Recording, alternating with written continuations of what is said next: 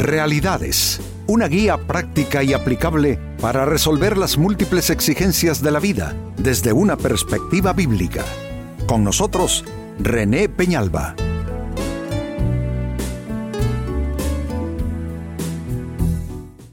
Amigos de Realidades, sean todos bienvenidos. Para esta ocasión nuestro tema, cuídate de gente que sirve a sus propios intereses.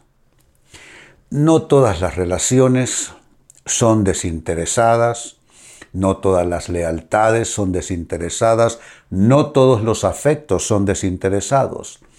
A veces caemos en el error de admitir en nuestras vidas a personas que no van en ninguna manera a dejar un buen producto, un buen resultado en nuestras vidas, gentes que entran quizá por una puerta ancha de relación con nosotros y al final nos dejan defraudados.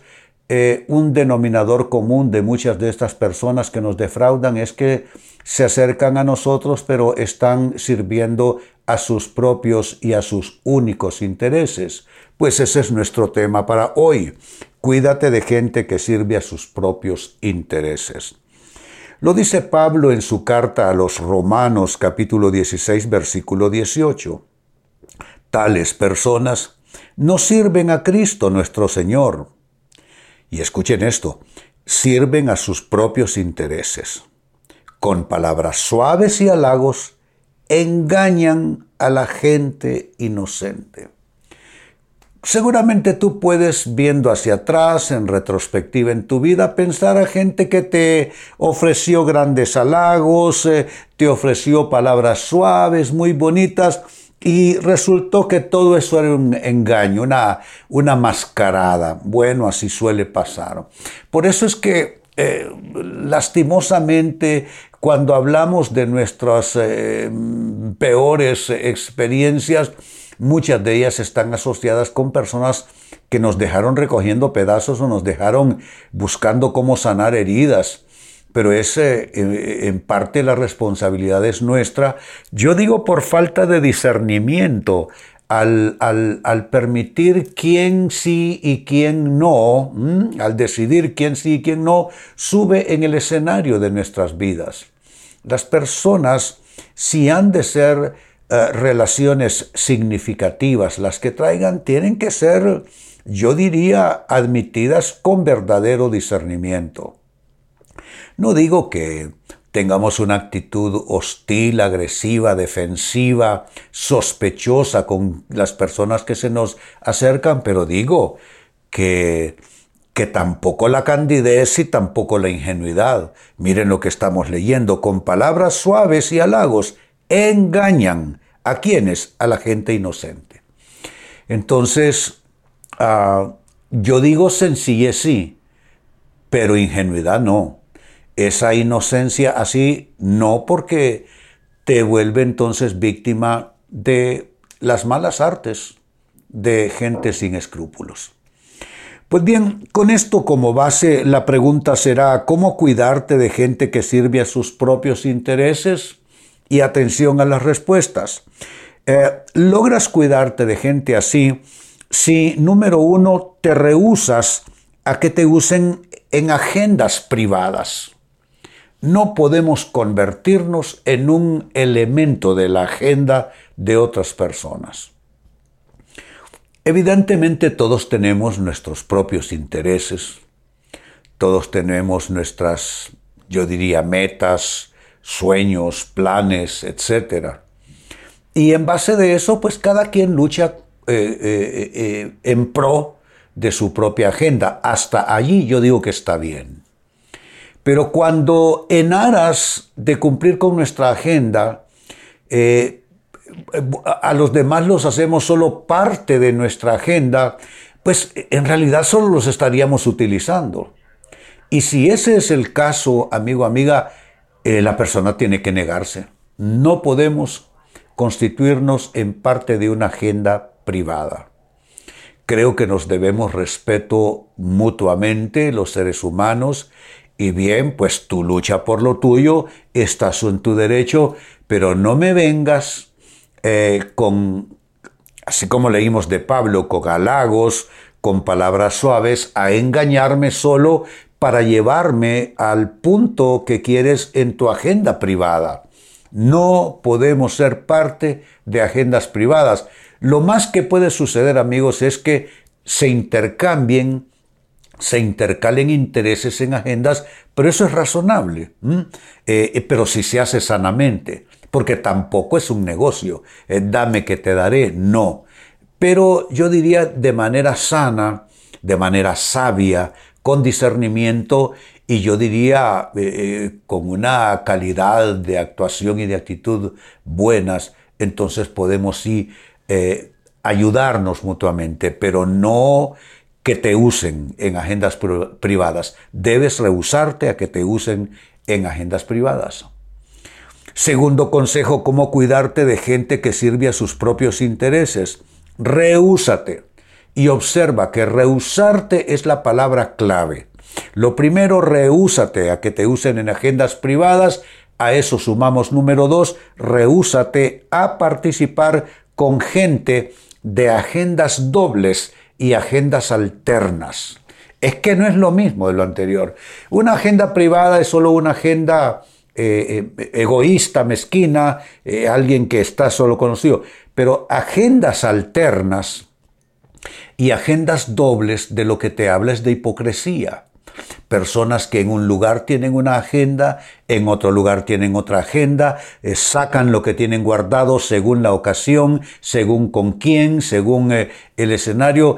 Las agendas dobles y las agendas alternas son típicas de la gente, eh, la gente hipócrita que solo está buscando cómo saciar sus intereses.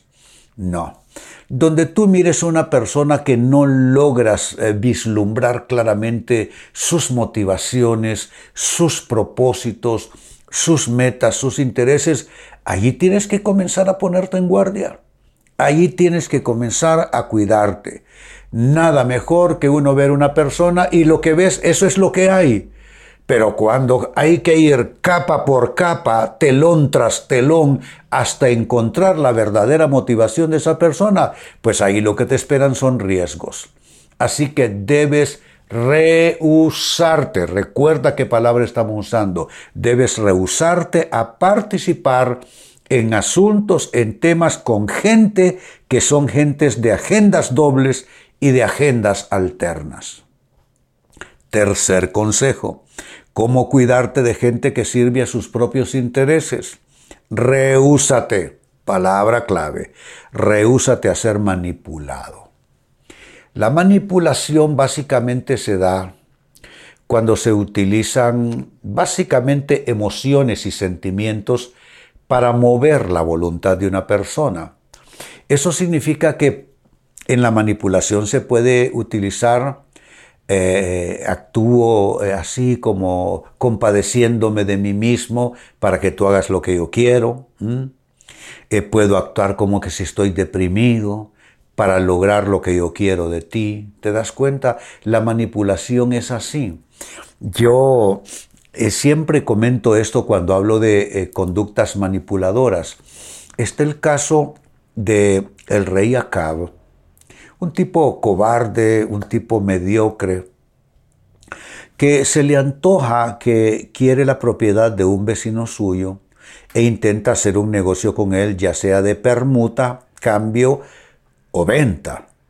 Pero sucede que aquel hombre se niega a venderle o a hacer algún negocio con el rey porque es herencia de sus padres. Entonces tenía para él eh, otro, otro valor, un valor anímico, sentimental, emocional. Entonces este rey acá, miren cómo es la manipulación, va y dice la Biblia que se acuesta contra la cara, eh, dando la cara contra la pared. Yo me acuerdo cuando yo me acostaba encaprichado cuando yo era un niño y me acostaba exactamente así. Me daba vuelta para la pared y que no me hablara la mamá, que no me hablara nadie. Pues se acuesta de esa manera y esa es una acción de manipulación para que Jezabel, una mujer experta también en, intrigas y en maldades, le dice, ¿qué es lo que te pasa? Ya le refiere la situación y le dice, olvídate, yo te lo arreglo. Mandó a matar al hombre para que el rey se quedara con su propiedad. Pero muchas veces detrás de acciones eh, de gente que se ensucia las manos, lo que hay es un tipo o una persona manipuladora que no tiene el valor de ensuciarse las manos o, que no sabe cómo resolver un tema, entonces manipula los sentimientos, las emociones, la voluntad de otra persona para que esa persona termine haciendo lo que este otro quiere. Se llama manipulación. Hay manipulación en todos los ámbitos, en la relación matrimonial, hay padres manipuladores con sus hijos, hay hijos que manipulan a sus padres, hay manipulación en los trabajos, hay manipulación en, en algunos púlpitos de iglesias. Entonces no debemos, debemos rehusarnos, no debemos prestarnos a ser manipulados por nadie. Es, es otra manera de cómo cuidarte de gente que sirve a sus propios intereses. Y una respuesta más.